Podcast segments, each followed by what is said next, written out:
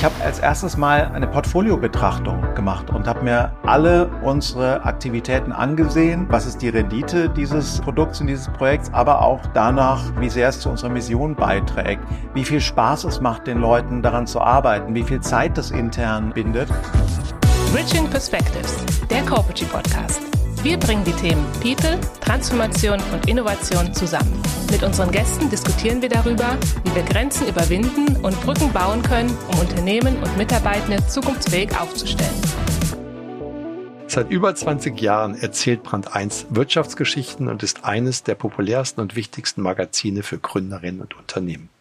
Auf originelle und unterhaltsame Weise werden der Leserschaft dabei Wirtschaftsthemen nahegebracht. 2021 steigt Holger Volland als CEO bei Brand 1 ein und stößt zusammen mit der Gründerin Gabriele Fischer und dem Team die Transformation des Unternehmens an. Herausforderungen, Erfolge und produktive Streitgespräche folgen und dauern immer noch an. Denn eine Transformation geschieht nicht von heute auf morgen und es benötigt den Rückhalt des gesamten Teams. Herausforderungen, Erfolge und produktive Streitgespräche folgen und dauern immer noch an. Denn eine Transformation geschieht nicht von heute auf morgen und es benötigt den Rückhalt des gesamten Teams.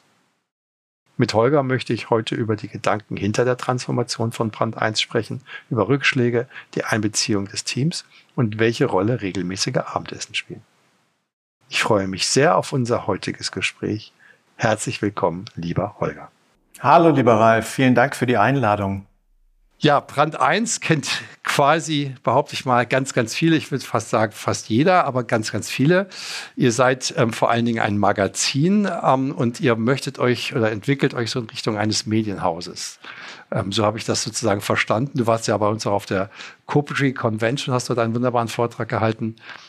Warum habt ihr die Transformation angestoßen? Ja, die Frage müsste eigentlich lauten, wann habt ihr die Transformation angestoßen?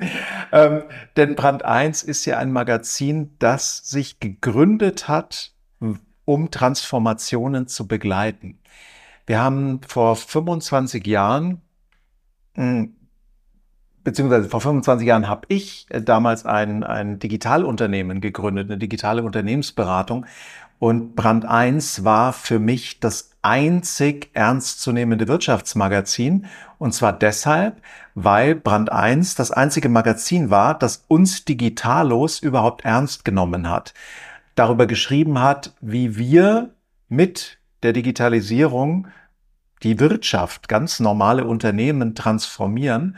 Und äh, so habe ich damals Brand 1 kennengelernt und tatsächlich muss ich heute 25 Jahre später sagen, ist das eigentlich immer noch unser wichtigstes Thema. Jetzt nicht mehr nur die Digitalisierung, aber die Frage, wie kann man Transformationen so gestalten, dass sie am Ende etwas Gutes bewirken. Und jetzt zu deiner Frage.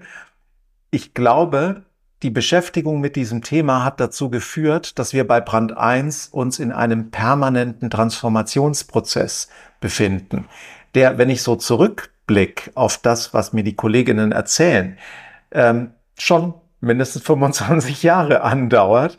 Und ja. Brand 1 basiert ja auch auf einer Transformation und auf, auf, einem Wechsel von einem Medienhaus zum anderen Medienhaus. Also ich glaube, es steckt in unserer DNA tief drin. Ja. Wie viel Umsatz macht ihr so momentan? Wie viele Mitarbeiter habt ihr so roundabout? Ja, wir machen so zwischen 8 und 10 Millionen Euro Umsatz ja. und haben äh, je nach Zählung so zwischen 35 und 45 äh, Mitarbeitende. Festangestellte wahrscheinlich festangestellte Mitarbeiter, genau.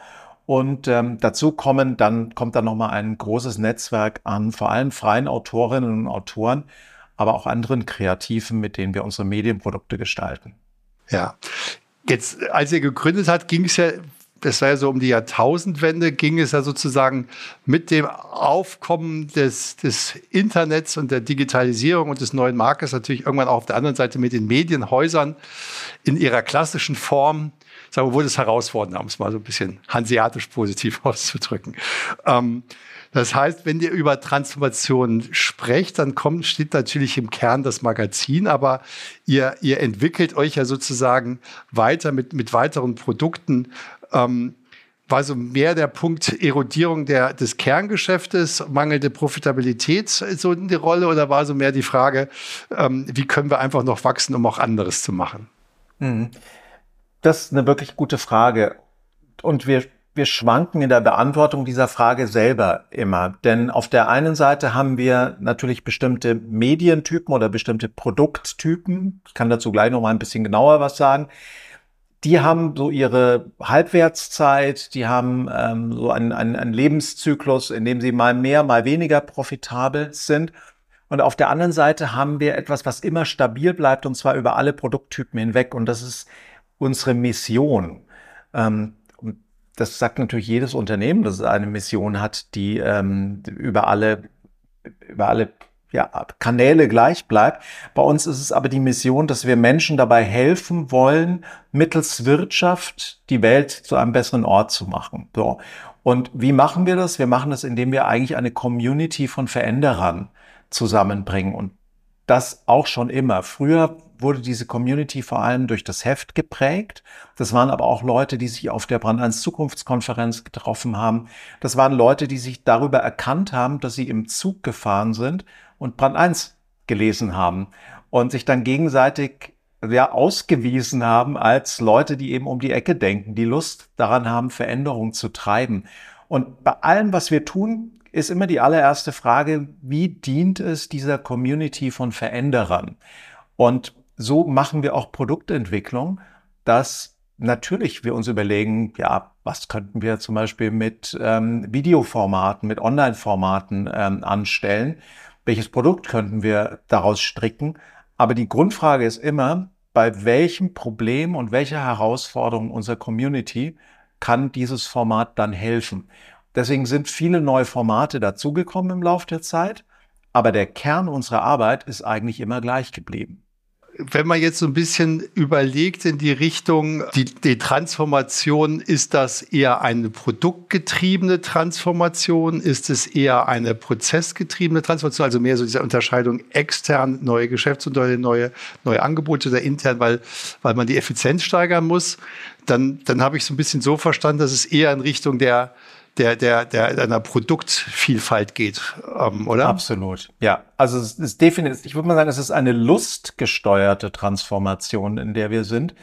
Hm, natürlich müssen wir Geld verdienen, gar keine Frage. Wir sind ein Wirtschaftsunternehmen und ähm, wie schon gesagt, Produkte haben ihre, ihre Halbwertszeit. Ne? Also etwas, was vor sechs, sieben, acht Jahren wahnsinnig viel Geld verdient hat, äh, muss das nicht zwangsläufig heute auch noch so tun. Deswegen sind wir natürlich gezwungen, auch immer wieder neue Produkte zu entwickeln, hm, die uns neue Wertschöpfung äh, generieren. Aber die, diese Produktentwicklung selbst ist tatsächlich wirklich ganz oft kommt aus dem Problem heraus, das wir äh, lösen wollen. Und so kommt dann eben sowas raus wie, ja, eine unserer neuesten ähm, Produkte, Brand 1 Deep. Das ist so ein, so ein Wissens-, ein Aufschlauformat, wie, wie der Projektleiter dazu sagt, bei dem wir Leute, einen, einen, einen Inputgeber oder eine Inputgeberin einladen, mit der fühlen wir ein Interview, ein halbstündiges, und dann gibt es zwei knackige Übungen. Und das ja. Ganze ist innerhalb 60, 90 Minuten vorbei. Und ich habe was gelernt, und habe mich gut unterhalten und habe Wissen erworben und habe mich mit den maximal 100 Leuten, die da zusammen sind, auch in Teilgruppen vernetzt und habe womöglich Gleichgesinnte gefunden. Also das ist so eins von den neuen Formaten, die sich jetzt noch beweisen müssen. Das funktioniert jetzt ganz gut, ja. aber mal gucken, wie das wächst, ne? welche Chancen so ein Format hat, um auch größer zu werden und dann einen nennenswerten Bestandteil zu unserer Wertschöpfung beizutragen. Was kostet die Teilnahme? Unterschiedlich, je nach Expertin oder nach Thema, irgendwas zwischen 35 und 60 Euro. Ich glaube, ja. 60 Euro ist das Maximum. Das ja. sind wirklich sehr, sehr kleine, snackable Formate. Wir gehen auch davon aus, dass die meisten Leute das aus eigener Tasche zahlen ja. und dass das gar nichts ist, was jetzt groß im Unternehmenskontext unter Weiterbildung läuft. Ja, ja. Ist das, ähm, ist das innerhalb von Corona entwickelt worden oder, ähm, oder danach? Weil, sagen wir mal, während Corona war ja digital alles. Momentan möchten ja Leute viel mehr ins, ins Live-Event wieder zurückgehen. Ja, lustigerweise haben wir es nach Corona entwickelt. Also wir haben während Corona schon mal ein Vorgängerformat gehabt. Das hieß Brand 1 Werkstatt und da haben wir versucht, die Zusammenarbeit, die wir bei Live-Events, Masterclasses oder, oder ja, Workshops äh, erleben, diese Zusammenarbeit dann ins Online-Format zu übertragen. Das hat so mittelgut geklappt, würde ich mal sagen. Und ja. die Leute waren schnell überfordert, weil, das haben wir alle natürlich mitgemacht, man vor dem Bildschirm relativ schnell ermüdet. Und ähm, viele von den interessanten Begegnungen, die in man in, oder Beobachtungen äh, und Impulsen, die man in einem Raum zusammen hat, fehlen dann einfach, wenn ich nur mit dem Kopfhörer vor dem Bildschirm äh, sitze. Daraus haben wir gelernt, haben diese Werkstatt irgendwann wieder abgeschafft und haben gesagt, das, was gut war, waren tatsächlich diese Impulse. Die fanden die Leute super. Die würden die auch gerne haben und auch der Austausch zu den Impulsen. Also eigentlich nur der erste kleine Teil dieser Werkstätten. Ähm, der wurde dann eben die Basis des neuen Produktes. Spannend. Das ist ja sozusagen jetzt ein Produkt. Und dann habt ihr verschiedene Produkte immer wieder mal entwickelt, weil ihr gesagt, ihr habt ein Problem gehabt und habt überlegt, und es kam jemand, es kam jemand auf eine Idee. Wenn man von einer Transformation spricht und sagt, okay, wir wollen das Geschäftsmodell erweitern, sichern, dann ist das ja, dann kann man ja sagen, man braucht da einen gewissen, eine gewisse Bandbreite an, an Themen oder man entwickelt sozusagen das Geschäftsmodell in Summe weiter. Ähm, dann reden wir ja, sagen wir mal, von einer Vision oder Strategie, die man anders umsetzt. Ich verstehe so, dass ihr da, ähm, dass ihr das, sagen wir mal, im großen Rahmen angebaut oder überlegt habt, um zu sagen, wie können wir es machen, weil es klappt ja auch nicht immer alles. Habt ihr, habt ihr das alleine gemacht oder habt ihr euch da externe Hilfe geholt oder wie seid ihr in diesen, hm. diesen Prozess gegangen und wer hat den angestoßen und wie seid ihr mit der Mannschaft da durchgegangen? Also wir haben einen Strategieprozess intern vor zweieinhalb Jahren begonnen. Der fing an mit, also als ich neu zu Brand 1 kam, habe ich das gemacht, was, was glaube ich jede und jeder CEO macht, wenn, wenn man irgendwo neu hingeht. Und habe erst mal ein, und hat nichts verbrannt. ja, ne, nee, ich habe als erstes mal ein, äh, eine Portfoliobetrachtung gemacht und habe mir alle unsere Aktivitäten angesehen.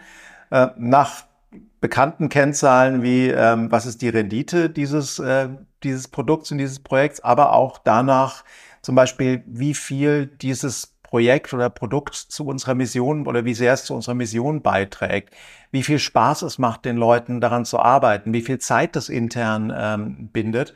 Und ähm, das haben wir uns gemeinsam angesehen, dann dieses Portfolio, und haben festgestellt, dass wir sehr viel Möglichkeiten haben, um mit uns in Kontakt zu treten, um mit uns äh, zusammenzuarbeiten.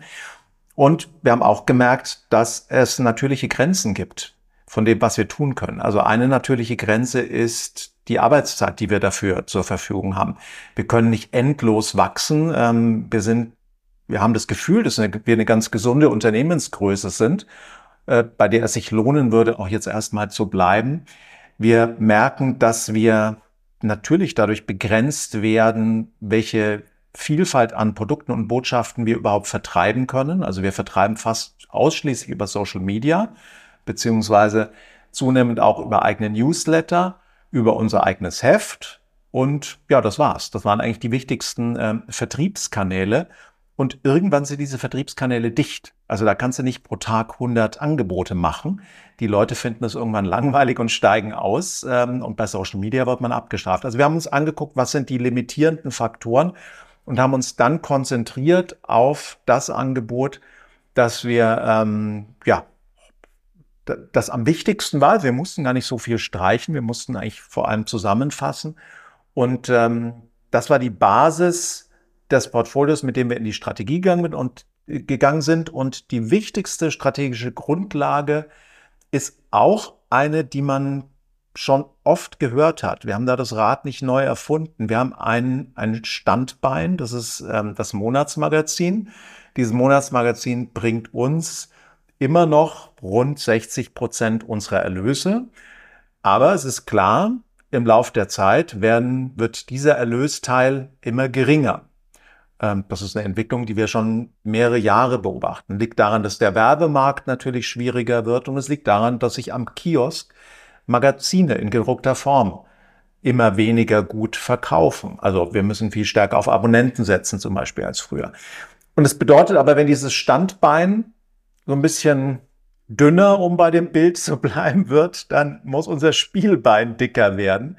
Und ähm, unser Spielbein sind ähm, viele andere Formate, die wir im Laufe der Zeit entwickelt haben. Das Wichtigste ist Corporate Publishing. Und das ist ein, ein Bereich, den Brand 1 schon sehr früh, ich glaube im, im vierten oder fünften Jahr nach Gründung begonnen hat, weil die Redaktion gemerkt hat, dass es viele Unternehmen gibt, die gerne eigens entwickelte Brand 1 hätten. Irgendetwas, was sich so anfühlt wie Brand 1, aber eben nicht das Monatsmagazin ist. Und ähm, ja, also neben diesem Corporate Media ist es mittlerweile, weil wir auch Podcasts entwickeln, neben diesem Arm haben wir dann irgendwann das Konferenz- und Weiterbildungsgeschäft für uns ausgebaut. Wir haben Brand als Safari, das ist ein Führungskräfte Peer Group Programm, wo sich 10 bis 15 Leute ein Jahr lang gemeinsam committen, an ihren Fällen und ihren Problemen zu arbeiten. Die treffen sich dafür viermal. Und das Motto heißt Hosen runter, weil diese Gruppe auch wirklich sehr, sehr hart an ihren eigenen Problemen arbeitet und dafür sehr offen sein muss. Machst du da auch mit? Ich mache da nicht mit, nee. Ähm, aus, aus gutem Grund mache ich da nicht mit. Ich fände das natürlich wahnsinnig interessant, aber es gehört wirklich zu dieser Gruppe dazu, dass sie auserlesen ist. Also Patricia Döhle, die das bei uns managt, führt mit jedem ein Bewerbungsgespräch und dann baut sie diese Gruppen, also viermal im Jahr startet eine neue Gruppe und sie baut diese Gruppen so zusammen, dass die perfekt ineinander greifen und dass es Probleme sind, die sich nicht wiederholen, dass die sich gegenseitig ergänzen, dass es verschiedene Industrien sind. Und ich würde an der Stelle, glaube ich, einfach einen Platz wegnehmen. Und es ist auch doof, wenn jemand von Brand 1, also jemand vom Veranstalter quasi, da mit dabei ist und einerseits inhaltlich mitredet und andererseits aber natürlich auch in der Veranstalterrolle ist. Ne? Also das, das sind so unterschiedliche Produkte, die wir aufgebaut haben. Wir haben Newsletter entwickelt. Wir haben jetzt ein Podcast-Netzwerk mittlerweile mit äh, rund acht verschiedenen äh, Wirtschaftspodcasts aufgebaut. Und ja, die die, die gehören alle, sind alle Teil dieser Strategie, dass wir uns eben diversifizieren und dabei aber letztlich dem treu bleiben, was das Magazin uns vormacht. Also dieses Magazin wird es immer geben, schon allein, damit wir ein, ja, ein, ein. Das ist der Anker, oder? Das ist ein Anker, ja, ich, ich hatte jetzt fast das Bild des Kompasses ja, okay. ähm, genutzt, ja. um, weil, weil das Magazin so viele Themen aufreißt und behandelt, ja die wir, die uns dann in allen anderen Produkten immer wieder begegnen. Wenn, wenn du so in drei, fünf Jahre guckst, wie viel Umsatzanteil hat dann das Magazin? Noch 30 Prozent, weil die anderen noch stärker wachsen? Oder gibt es da so Gedanken? Ja, also mit 30 Prozent in fünf Jahren bist du ganz, ganz gut dabei. Und wir haben ja. natürlich vor, dass die anderen wachsen. Ja. Und äh, das Interessante ist, wir sind in, als Medien AG, also wir heißen lustigerweise auch schon immer Medien AG, ne? also die, die Strategie war quasi schon in unseren Gründungsgenen äh, äh, drin. Ähm, die, wir, wir sehen da durch so Ereignisse, die alle Medienhäuser betroffen haben, wie einerseits Corona, also ich würde mal sagen, erstes große Ereignis war die Digitalisierung, durch das, durch die viele Medienhäuser ähm, ihr, ja, ihren Halt erstmalig verloren haben. Das zweite große Ereignis ähm, war Corona, weil dadurch noch mal mehr Informationen, Austausch, Inspiration ins Digitale gewandert sind und damit auch weg von Verlagshäusern gewandert sind, ne? sich auch deutlich dezentralisiert haben. Und das dritte große Ereignis äh, war jetzt tatsächlich für uns im, im Westen oder in Deutschland der Ukraine-Krieg, der die Leute und auch die Wirtschaft so massiv verunsichert hat, dass viele ihre Ausgaben so eng im Griff hatten und haben, ja. dass auch ganz viele Medienprodukte darunter zu leiden haben. Und ich, ich fürchte fast, wenn man einen Kiosk von heute mit dem Kiosk von in, sagen wir mal, einem Jahr vergleicht, dass sich das Angebot sehr, sehr stark reduzieren wird, nochmal in den nächsten zwölf Monaten. Ah, wahrscheinlich abgesehen vom Flughafen oder Bahnhof, wo man eine ganze Menge Auswahl hat, wird es immer mehr auf ein paar Massenblätter hinauslaufen. Das, das sehe ich auch so. Ein paar ähm, Massenblätter und ein Qualitätsmedium Brand 1. Und ein, aber also, also ein Qualitätsmedium Brand 1 und ein paar Massenblätter. So wird es genau. sein. Damit wäre ich zufrieden. Das, das, das wünsche ich euch, ähm, weil ich das auch, weil ich euer Magazin und eure Gedanken sehr, sehr schätze. Wenn wir gucken in die, die Strategie, also bist du gekommen, dann macht man diesen üblichen Check und leitet daraus was ab. Das ist ja relativ schnell gemacht, wenn man so möchte. Manchmal macht man es ja sogar schon fast im Vorfeld, bevor man anfängt. Man hat ja seine 100 Tage. Dann spricht man ein bisschen rechts und links, nimmt die Mitarbeiter irgendwann in den Prozess mit. Und da wäre so ein bisschen die Frage, wie habt ihr die Mitarbeiter mitgenommen, weil man hat natürlich da dieses klassische Ambidextrie-Thema. Irgendwo gibt es ein Kerngeschäft, ähm, das steht für alles und äh, das ist der Erfolg. Und irgendwie musst du parallel dazu aber auch die, die Mannschaft ermutigen, in neue Welten zu denken, die A nur Geld kosten, B keinen Umsatz bringen, aber in denen die Zukunft sein soll. Das sind ja viele böse Gedanken in, in, einem, in einem Satz jetzt gewesen. Ja, ja die, die, die Klasse, das klassische Innovationsdilemma. Ja. Ich, ich bin auch pfeilgrad in den dicksten Fettnapf getappt am Anfang. Und also ich hätte es besser wissen müssen. Ich hätte viel drüber lesen können. Ich tappte trotzdem hinein.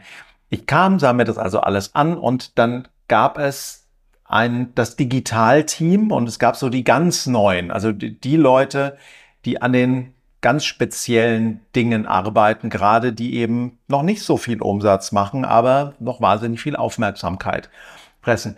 Und die erzählten mir, dass es so schwer sei, sich so durchzusetzen in so einem Medienhaus, das von so einem wichtigen Produkt wie diesem Monatsmagazin lebt.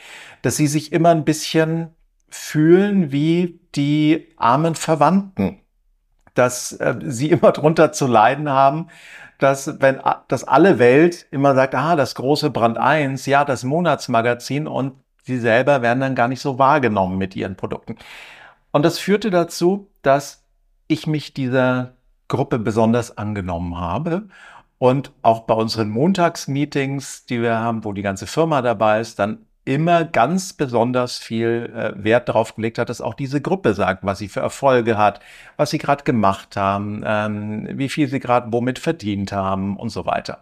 Und es führte dazu, dass so nach drei Monaten mich jemand aus der Redaktion ansprach und gesagt hat, sag mal, ich finde das wirklich scheiße. Diese Digitalos, die erzählen jeden Monat, die machen jeden Monat einen riesen Bohai um ihre neuen Produkte. Ist ja toll, dass die das machen.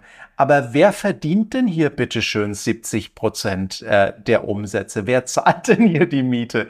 Wir sind das und wir finden gar nicht mehr statt.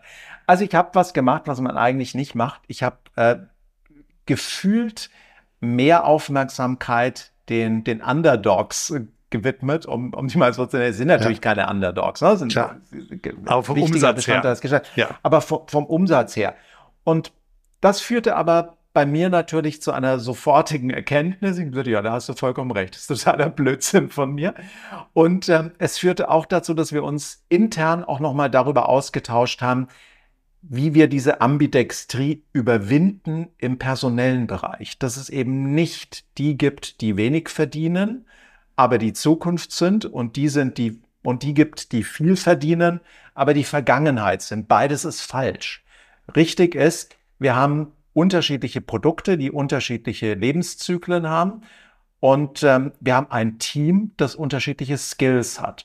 Wir haben auch dafür gesorgt, dass die unterschiedlichen Teammitglieder auch unterschiedliche Funktionen wahrnehmen können, sich auch miteinander mischen, äh, in unterschiedlichen Büros sitzen, bei Projekten gemeinsam an Dingen arbeiten, auch wenn sie eigentlich aus anderen Teilen kommen. Also auch das würde ich sagen, sehr sehr, sehr lehrbuchhaft, ohne dass wir darüber ein Lehrbuch gelesen haben. Man muss dafür sorgen, dass die Leute, ja, dass die Teams sich vermischen, weil sonst hast du immer das neue Team und das alte Team. Und das neue leidet immer darunter, dass sie einen, einen, einen, Minderwertigkeitskomplex haben, weil sie noch nicht so, so dazu beitragen, wie sie eigentlich sollten aber gleichzeitig sind sie die, die in den Himmel gehoben werden, wenn es um die Zukunft geht. Und das ist ja ein Spannungsverhältnis, was viele gar nicht aushalten. Genauso die Alten in Anführungszeichen sind permanent in dem Spannungsfeld, dass sie eigentlich noch für sehr viel Umsatz zuständig sind, aber schon abgeschrieben sind, weil ja, das ist das, was wir in der Vergangenheit gemacht haben. In der Zukunft machen wir es nicht mehr. Und das erleben wir natürlich bei ganz vielen unserer Kunden und uns, unserer Partnerunternehmen auch, dass Innovation und Transformationsprozesse ganz oft daran scheitern, dass man es nicht schafft, diese beiden Welten, die ja die etablierte Welt und die Innovat die innovative Welt ist falsch, aber die etablierten Produkte und die neuen Produkte oder das etablierte Geschäft und das neue Geschäft miteinander zu verheiraten und die Leute gemeinsam an der Zukunft arbeiten zu lassen, mit dem, was man aus der Vergangenheit mitbringt. Es gibt ja auch teilweise gute Gründe, dass die beiden Themen unterschiedlich bedient werden müssen. Ne? Während es in einem Bereich eher um Effizienz geht, sage ich mal, ja, weil es ist schon etabliert, man weiß, was möglich ist, man muss inkremental vielleicht noch weiterentwickeln, aber eigentlich geht es darum, hey, wie kriege ich das umso besser hin, in kürzester Zeit geringerem Input. Ähm, das andere ja ein vollkommen, im, im dümmsten Fall richtig große Investitionen, nehme ich mal die, nehmen wir mal Automobilindustrie und sagen ähm, Elektromobilität oder alternative Antriebstechniken, kannst ja mehrere sogar noch investieren, ohne zu wissen, was eigentlich erfolgreich ist. Und da musst du ganz andere, du musst Kreativität haben, äh, du musst eine ganz andere Form von Fehlerlogik, Fehlerkultur haben. Du brauchst auch andere Skills. Du musst ja auch mehr Mut haben. Du musst ja auch, äh, auch, auch Lust haben auf Veränderung. Du musst Lust haben, wieder aufzustehen und ähm, ähm, sich mal abzuputzen und weiterzumachen. Ähm, wenn du jetzt sagst, ihr habt das sozusagen bewusst vermischt, ja, weil dann gibt es nicht das Alte und das Neue, um jetzt mal in dieser Terminologie zu bleiben, ähm, gab es da irgendwie ein ein Trick? Gab es da eine Überlegung oder wie, wie habt ihr es geschafft? Oder war das einfach innerhalb des Modells Medienhäuser einfach einfacher? Oder ist das einfacher? Ich glaube, bei uns ist es einfacher als jetzt bei einem großen Automobilhersteller zum Beispiel. Aber auch beim großen Automobilhersteller müsste man sich fragen, woher die Idee kommt, dass das Traditionsgeschäft vor allem auf vor allem noch effizient sein muss und nicht mehr innovativ sein darf. Ich glaube, das kommt daher, dass man eben genau diese Trennung vorher vollzogen hat in den neuen Teil und den alten Teil. Und es kommt vielleicht auch daher, dass man sich eine neue Fehlerkultur nur in einem, in einer Sandbox erlaubt, die dann eben für das Neue steht. Richtiger wäre es aber ja, dem gesamten Unternehmen eine neue Fehlerkultur zu geben und dafür zu sorgen, dass auch im Traditionsgeschäft Fehler gemacht werden können, wenn Dinge neu entwickelt werden. Und bei uns funktioniert das, würde ich mal sagen, ganz gut, wobei wir natürlich auch unsere Friktionen ähm, haben. Ne? Und ähm, es funktioniert deshalb ganz gut, weil auch das Magazin sich immer wieder neu erfindet. Und ähm, ich war knapp zwei Monate da, da hat das Magazin plötzlich ein komplett neues Format eingeführt, sogenannte Container. Das ist eigentlich eine serielle Erzählung, also etwas, was es in Magazinen relativ selten gibt. Und das Interessante daran, dass es eine serielle Erzählung ist, ist, dass zwischen den einzelnen Folgen dieser Serie es Input aus der Community gibt und dieser Input halt dann über bestimmte mediale Formate reingeholt wurde. Und das war ein komplett neues Format, was das Magazinteam oder die Redaktion erfunden hat.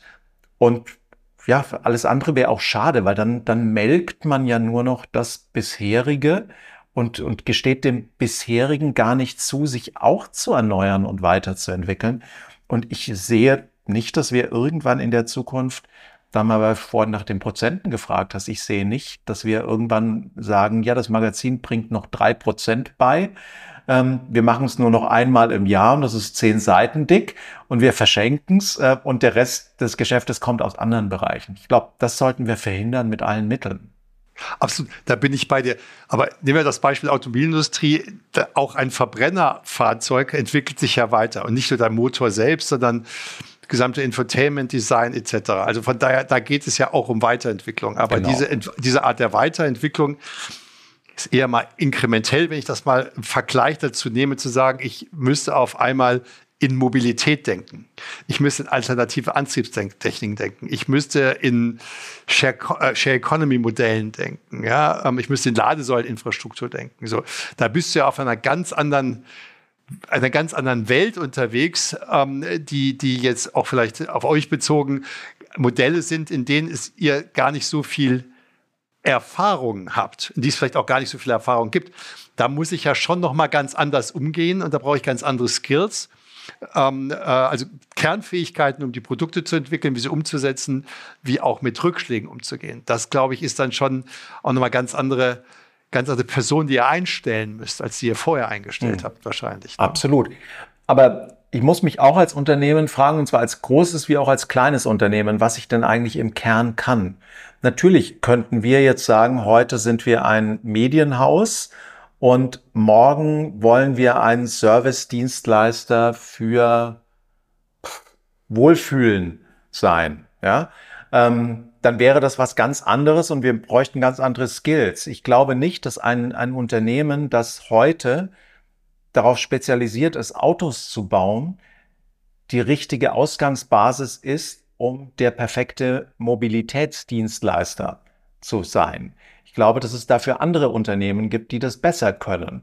Und wir sehen ja auch an, wie mühsam es ist, aus dem Kerngeschäft in ein komplett anderes Geschäft rüber zu hopsen, wo das Kerngeschäft dann nur noch ein winziger Teil des Ganzen ist. Und wir sehen auch, dass das in der Regel dann nicht ernst gemeint wird, weil Mercedes-Benz wird nie der Mobilitätsdienstleister sein, solange sie noch nennenswert Autos verkaufen. Denn wenn Sie wirklich ein unabhängiger Mobilitätsdienstleister wären, dann wären Autos bei Ihnen im Gesamtportfolio genauso wichtig wie alle anderen Mobilitätsformen auch. Werden Sie aber natürlich nie machen, weil damit würden Sie Ihr komplettes Erbe ähm, verspielen. Ja, wobei viele kaufen ja immer wieder mal Rentals dazu, also ob es jetzt VW ist mit Europcar oder, oder Ford, glaube ich, mit Avis oder so. Also so, so Überlegungen gibt es, gibt es natürlich schon immer wieder, aber natürlich ist es eine Kernkompetenzdiskussion, also die du, die du sozusagen genau. führst. Und, und eure Kernkompetenz ist ist über die Qualität natürlich irgendwie das Wissen um Transformation und Sinnstiftung von Wirtschaft und Arbeiten. Und dann darüber kann man sich ja. natürlich, natürlich Dinge auch stark, stark überlegen. Ihr habt jetzt sozusagen zwei Jahre ungefähr die Transformation jetzt seitdem, du bist ja seit 21 dabei, ähm, begleitet. Ähm, das ist ja eine never-ending Story. Transformation hat ja keinen Anfang und kein Ende. Ähm, nichtsdestotrotz äh, gilt es ja auch, die Mitarbeitenden ähm, mitzunehmen, zu gewinnen und auch zu halten. wie seid ihr da vorgegangen oder wie geht ihr da, geht ihr da vor? Gibt es da, was ist doch die Erfahrung, die ihr vielleicht ein bisschen gesammelt habt? Ja, wir haben eine sehr lange Verweildauer bei Brand 1. Also wir haben äh, KollegInnen, die seit Anfang an dabei sind, seit 25 Jahren. Das Team hat sich in den letzten Jahren vergrößert. Es kamen neue Leute dazu, es sind aber relativ wenige Leute gegangen. Und ähm, das ist auf der einen Seite natürlich ganz wunderbar, weil dadurch sehr viel Wissen in der Firma bleibt. Es ist auch deshalb wunderbar, weil die Leute, die hier sind oder die wir anziehen als Marke, auch ziemlich selbst ziemlich veränderungswillig und innovationswillig sind. Das heißt, wir haben nicht darunter zu leiden, dass hier Leute seit 25 Jahren rumsitzen und sich dann irgendwann langweilen und nur noch Business as usual ja. machen. Aber natürlich fehlt uns durch diese wirklich sehr stabile Workforce auch immer mal wieder Input von draußen, Input aus anderen Jobs, Input aus anderen Branchen, die Leute mitbringen. Das müssen wir dann künstlich erzeugen. Also da müssen wir dann eher schauen, wie schaffen wir es intern, die Leute weiterzubilden, voranzubringen, äh, dazu zu bringen, mit offenen Augen durch die Welt zu gehen. Das ist zum Glück bei JournalistInnen in der Regel kein, keine schwierige äh, Aufgabe. Die sind von Natur aus neugierig und bei uns arbeiten viele Journalistinnen oder viele Leute, die eben neugierigerweise schon immer im Medienbereich waren. Aber es ist also die, die, die Frage, wie sieht die ideale Brand 1 Belegschaft aus? Welche Skills haben wir? In, sagen wir mal, drei Jahren. Was, was versagen wir uns heute? Was können wir gar nicht so richtig, weil wir diese Skills nicht im Haus haben? Das ist eine Frage, die uns natürlich ähm, häufiger treibt. Also vor allem auch im, im digitalen Bereich. Wir haben das Digitalteam, das waren mal zweieinhalb Leute, so sind mittlerweile sieben bei uns. Ähm, das spielt mittlerweile schon eine relativ gewichtige Rolle innerhalb dieses Gesamtgefüges. Und gleichwohl könnten wir eigentlich jeden Tag drei neue Leute theoretisch dazu holen, die wieder irgendwelche Spezialskills mitbringen, die wir bisher nicht im Team haben. Ne? Also das, aber da, auch da sind wir ja nicht allein und die Frage, wie schafft man es, unterschiedliche Fähigkeiten auch für Projekte oder für bestimmte Zeiten ans Unternehmen zu binden, ohne die Belegschaft endlos aufzublasen, ähm, will ja auch finanziert werden. Ähm, ja, das ist eine, das ist eine Frage, die wir mit vielen teilen, glaube ich. Ja. Ja, das, der eine Teil ist ja sozusagen, Mitarbeitende mitzunehmen, zu begeistern und zu halten. Der andere Teil ist ja ähm, mit Altgesellschaftern, ehemaligen Geschäftsführer, Geschäftsführerinnen sozusagen die Übergabe zu gestalten. Und ähm, du hattest ja auch, auch am Anfang und auch schon im Vorgespräch darauf hingewiesen, dass du mit, mit, äh, mit Gabriele Fischer ihr euren ganz eigenen Weg gegangen seid und noch geht. Ähm, kannst du da ein bisschen was zu sagen? Das war sehr spannend. Genau, also die beiden Gründerinnen von Brand 1, ähm, Susanne Risch und Gabriele Fischers, sind heute im Vorstand. Also wir sind zu dritt im Vorstand der Firma. Und ähm, die haben auch Doppelrollen inne. Also außer, dass sie Vorständin sind, sind sie auch jeweils ähm, Chefredakteurin. Gabriele Fischer für das Monatsheft, Susanne Risch für die gesamten Corporate-Aktivitäten. Und wir probieren die Übergabe, ohne dass es eine Übergabe ist. Und das ist nicht ganz friktionslos, ist aber, glaube ich, für uns die beste Form, die wir, die wir gefunden haben. Also Gabriele hat damals, als wir unser allererstes Gespräch geführt haben, hat sie gesagt, ich, ich suche potenziell einen ein, ähm, wie hat sie es genannt? Ich, ich suche jemanden, der den Laden übernimmt. So, von mir. Und, ähm, Mit oder ohne Anteile? Äh, das, darüber kann ich jetzt gar nichts sagen. Aber ähm, wir, äh, darin stecken ja viele Rollen. Also was würde ich übernehmen, habe ich mir damals überlegt. Ne? Ich würde, oder welche Rollen hat Gabriele, auf die ich mich einlassen muss? Ja, die Gründerinnenrolle, die kann man nicht übernehmen, die wird sie immer haben. Sie hat die Rolle der Chefredakteurin. Das ist ein Bereich, den ich nicht übernehmen will, den ich gestalten kann im Unternehmen. Ähm, aber das ist ein Bereich, der inhaltlich sehr, sehr intensiv ähm, aufgebaut äh, und übergeben werden will. Ähm, und es gibt den Bereich ja, des, des, des wirtschaftlichen, äh, also den, den CEO äh, Posten. Und dann haben wir uns relativ schnell zusammengesetzt und haben gesagt, also okay, wir diesen CEO-Teil, den übergeben wir recht schnell. Wir haben uns gegenseitig ein halbes Jahr gegeben, um uns zu beschnuppern, zu gucken, abzuklopfen, zu gucken, ob das alles so passt. Und nach einem halben Jahr haben wir gesagt, ja, das passt alles so. Darauf lassen wir uns ein und dann haben wir das eigentlich auch sehr schnell vollzogen.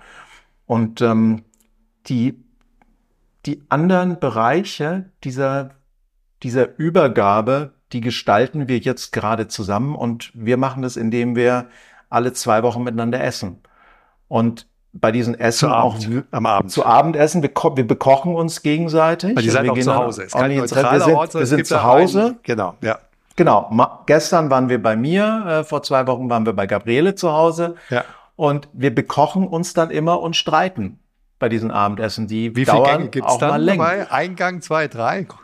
Ja, am Anfang gab's mal drei. Wir haben uns jetzt auf zwei reduziert, ähm, weil wir auch äh, relativ ambitioniert sind, was, was wir uns dann da vorsetzen. Und, okay. Ähm, und, Qualität äh, in jeder Lebenslage. Äh, genau, Qualität in jeder Lebenslage. Und diese Abende dauern meistens so von sieben bis um elf, aber auch mal bis um eins, wenn es ganz, ja. ganz hart ans Eingemachte geht.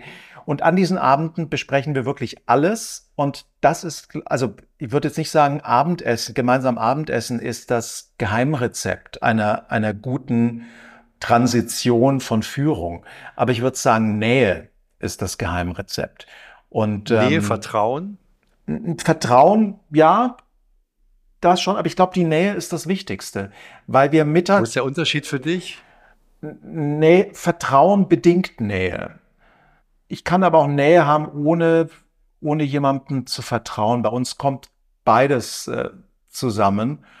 Und ähm, diese Nähe sorgt dafür, dass wir im Kleinen, also beim Abendessen, ausprobieren können, was wir im Großen dann im Unternehmen erleben. Also wir können ausprobieren, wie klingt was. Wir können uns, ähm, ich kann ausprobieren, wie wahnsinnig äh, äh, ein, bestimmte, ein bestimmtes Thema Gabriele machen würde.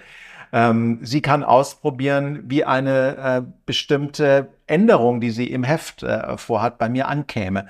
Und so ringen wir tatsächlich sehr, sehr eng um ganz viele, ganz viele Dinge, die wir dann auch so umsetzen. Und ähm, das ist mit Susanne auch nicht anders. Wir sind, wir treffen uns jeden Tag ähm, in, für, für ein halbstündiges Meeting, jeden Morgen und besprechen jeden Morgen tatsächlich all die Dinge, die uns gemeinsam interessieren und die wir gemeinsam voranbringen. Und das kannte ich in dieser Form bisher nicht. Das ist was, was ich hier gelernt habe, ähnlich wie Streiten, das habe ich auch hier gelernt. Und ähm, ich würde sagen, beides sind fantastische Maßnahmen, um gemeinsam eine Transformation zu gestalten. Du warst ja vorher bei der, bei der, bei der Messe Frankfurt, da gab es etwas andere Kultur, vermute ich mal, als jetzt bei der, als jetzt bei, bei Brand 1, was, was das gemeinsame Entwickeln angeht. Ähm, aber wenn wir noch mal kurz zurückkommen auf das Abendessen, worüber sprecht ihr dann? Ist es dann sozusagen die strategische Ausrichtung? Ist es die Produkte im Inhalt? Ist es, wie man die Prozesse intern umstellt? Ist es eine komplette Richtung oder ist es, ist es Details oder ist es alles? Es ist alles. Es ist mal das große Ganze. Es ist mal die Frage, wofür, für welche Produkte stehen wir in zehn Jahren? Eine Frage, die uns natürlich interessiert. Und mal ist es ein Detail wie, was könnte der nächste Container inhaltlich sein oder wie holen wir uns Feedback äh, von unserer Community dafür rein. Es ist wirklich, es ist groß, klein, gemischt, einfach alles. Ja, okay. Da vergehen natürlich, wenn man bis in Details reingeht, vergeht nämlich viel, geht natürlich viel Zeit. Aber die Liebe zum Detail und die Liebe zur Qualität ist natürlich auch etwas, wofür ihr steht. Ähm, und, und, da braucht man auch ab und zu mal einfach ein bisschen Zeit. Und wahrscheinlich ist es abends einfacher als tagsüber, wo man, wo einer von beiden doch immer mal ein bisschen unter, unter Strom steht. Ähm, und so hat man abends vielleicht einfach ein bisschen mehr Luft. Ne? Ja, und die Zeit muss man sich nehmen, wenn, und da kommt jetzt das Vertrauen ins Spiel. Ne? Wir Gabriele und Susanne mussten natürlich das Vertrauen fassen in jemanden, der neu von draußen reinkommt, der nicht 25 Jahre Geschichte dieses Unternehmens mitbringt, aber trotzdem die Geschicke dieses Unternehmens als CEO mitführen muss, äh, auf irgendwelchen Bühnen bei der Corporate steht und dieses Unternehmen repräsentieren muss. Und dazu braucht es schon Vertrauen, wenn man ein Unternehmen gegründet hat und ähm, nicht nur auf Zeit äh, bei diesem Unternehmen angestellt äh, ist, ne? dann ist, glaube ich, das, das Vertrauen, also das braucht es auch, aber das braucht es dann für andere Dinge. Das braucht es dann wahrscheinlich eher für Prozesse und für, für Strukturen als jetzt für die Stabilität der Marke zum Beispiel. Ich glaube aber, es ist auch ein Loslassen. Ich glaube, viele Übergaben scheitern an einem Mangel, am mangelnden Loslassen. Und ähm, ich weiß es doch besser und ich greife im Zweifelsfalle nochmal ein. Ne? Das ist ähm, gerade, wenn du zwei Gründerinnen hast, die auch noch im Vorstand sind. Jetzt hast du zwar die CEO-Rolle, aber die kann auch sehr schnell ausgehebelt werden. Ne? Und, das, ähm, und das macht, wenn das einmal passiert ist, ähm, äh, bist du ein Alarm Duck am Ende des Tages. Also es ist, es ist für alle Seiten ähm, ein sehr, sehr anspruchsvoller Prozess, glaube ich, ähm, äh, der sehr sensibel auch gehandhabt werden muss. Ja, der muss sehr sensibel gehandhabt werden und es müssen natürlich sämtliche Organe mitspielen. Ne? Denn ähm, wir äh, sind ja eine, wir sind eine kleine Aktiengesellschaft, das heißt, wir haben Anteilseigner und ähm, diese Anteilseigner müssen diesen Weg mitgehen, die müssen ähm, die Personen mitgehen und die müssen überhaupt die Idee mitgehen, dass ähm, äh, Brand 1 ein Medienhaus ist, was in zehn Jahren vielleicht ein bisschen anders aussieht, ähm, als es vor zehn Jahren aussah. Wenn wir jetzt, weil wir zum Abschluss langsam ja auch kommen müssen, leider, wenn wir so gucken würden ähm, in die nächsten Jahre hinein, würdest du sagen, der Transformationsprozess im Sinne von, sagen wir, weiteren Produkten oder Veränderungen des Produktportfolios. Seid ihr da schon auf, seid ihr schon ziemlich weit durch? Seid ihr am Anfang? Alles entwickelt sich weiter, ist klar. Wo, wo würdest du sagen, wo, wo ihr steht? Also ich würde sagen, wir haben jetzt gerade zwei Bereiche, die sich, also ich hatte vorhin ja gesagt, Corporate Publishing ist schon sehr stabil als, als ähm, weitere Erlösquelle.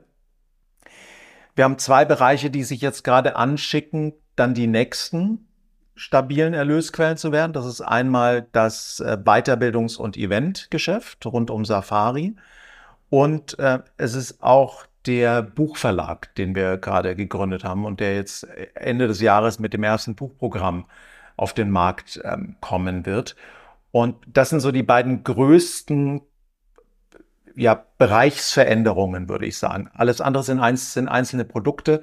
Und bei diesen beiden großen Veränderungen würde ich sagen, der, das, beim Eventgeschäft sind wir bei 80 Prozent, würde ich sagen, dessen, was wir wissen müssen, um das wirklich sehr ähm, erfolgreich äh, zu machen. Und beim Buchverlag stehen wir jetzt gerade am Anfang. Den, wie gesagt, wir gründen ihn. Also da sind wir vielleicht bei 30 Prozent, 20 Prozent. Ja, wir haben das Programm, wir haben Rowold als Partner, wir haben, wir wissen, wie wir aussehen und äh, wir haben die AutorInnen. Aber das muss ich natürlich da draußen auch erstmal beweisen. Und darauf würde ich mich in den nächsten Jahren auch erstmal fokussieren. Diese beiden Bereiche plus natürlich unsere gesammelten Digitalangebote, die aber eher inhaltliche Angebote sind, ähm, weiterzubringen. Da wird es immer kleinere Produktinnovationen geben. Aber ich habe schon das Gefühl, dass wir jetzt gerade so ein, ein, ein, ein, ja, ein, ein Spielfeld haben, das sehr spannend und äh, sehr interessant wirkt. Klingt total spannend. Darf ich dir eine Abschlussfrage stellen? Und zwar, wenn äh, du branchenunabhängig einen, genau einen Hinweis, einen Tipp hättest im Sinne von Lessons learned, ganz wichtig für eine Transformation. Was würdest du den Stakeholdern mit auf den Weg geben? Das ist wirklich die Gretchenfrage. Ich würde sagen, es ist der die unbedingte Notwendigkeit an Qualität festzuhalten. Qualität ist jetzt ein sehr übergreifender Begriff, aber ich glaube, jedes Unternehmen hat seine eigene Definition von Qualität. Bei uns ist es die journalistische Qualität oder die inhaltliche Qualität dessen, womit wir rausgehen und daran festzuhalten und zu erkennen, was genau die Qualität dieses Unternehmens ist und das dann aber auch zu verteidigen bis aufs Blut. Das würde ich sagen, ist die wichtigste Grundlage jeder Veränderung, denn wenn man das erkannt hat, was diese Qualität ist und woran man da festhalten muss, dann kann man, glaube ich, umso besser andere Veränderungen voranbringen. Super.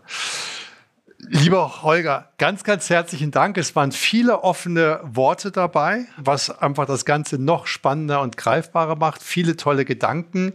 Wir wünschen euch ganz viel Erfolg, dass die Qualität immer so hoch bleibt, wie, wie ihr sie hattet und dass ihr euren Weg so wunderbar geht und dass man Brand 1 immer noch und sehr lange am Kiosk sehen darf. Vielen Dank für die Einladung, lieber Ralf. Hat Spaß gemacht.